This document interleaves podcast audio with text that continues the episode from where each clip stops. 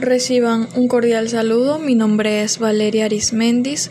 Soy estudiante de Administración de Empresas del décimo trimestre en la Universidad Panamericana del Puerto. En esta ocasión voy a darles una breve explicación acerca de las características de la administración.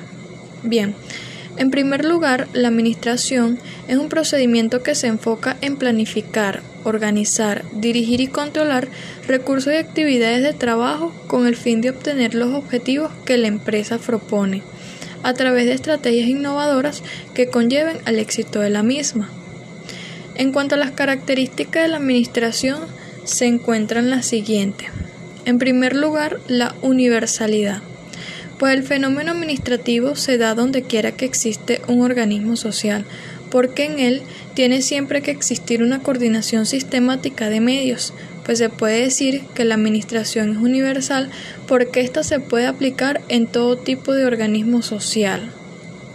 Luego tenemos la especificidad y pues decimos que aunque la administración va siempre acompañada de otros fenómenos de índoles distintos, el fenómeno administrativo es específico y distinto a lo que los acompaña. Luego tenemos la unidad temporal, que dice que aunque se distingan etapas, fases y elementos del fenómeno administrativo, este es único y por lo mismo en todo momento de la vida de una empresa se están dando en mayor o menor grado todos o la mayor parte de los elementos administrativos. Tenemos luego la unidad jerárquica y pues en este caso todos cuando tienen carácter de jefe en un organismo social, pues cabe señalar que participan en distintos grados y modalidades, pues de la misma administración, ¿no? Entonces, así en una empresa forman un solo cuerpo administrativo desde el gerente general hasta el último. Luego tenemos el valor instrumental y pues la administración decimos que acá es un medio para alcanzar un fin es decir, que se utiliza en los organismos sociales para lograr en forma eficiente los objetivos establecidos. Luego tenemos amplitud de ejercicio y pues se aplica en todos los niveles de un organismo formal, por ejemplo, presidente, gerente, supervisores y hasta una ama de casa.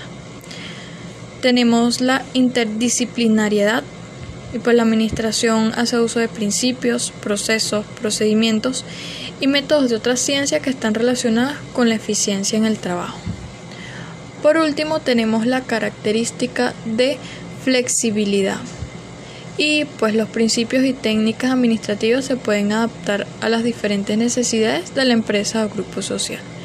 En cuanto al ejemplo de administración, pues se puede decir que la administración no solamente son los profesionales, pues cada persona tiene la conciencia de un administrador, ya que la administración es mm, la planificación y organización de los recursos que tendría, tendría como resultado tener un beneficio económico.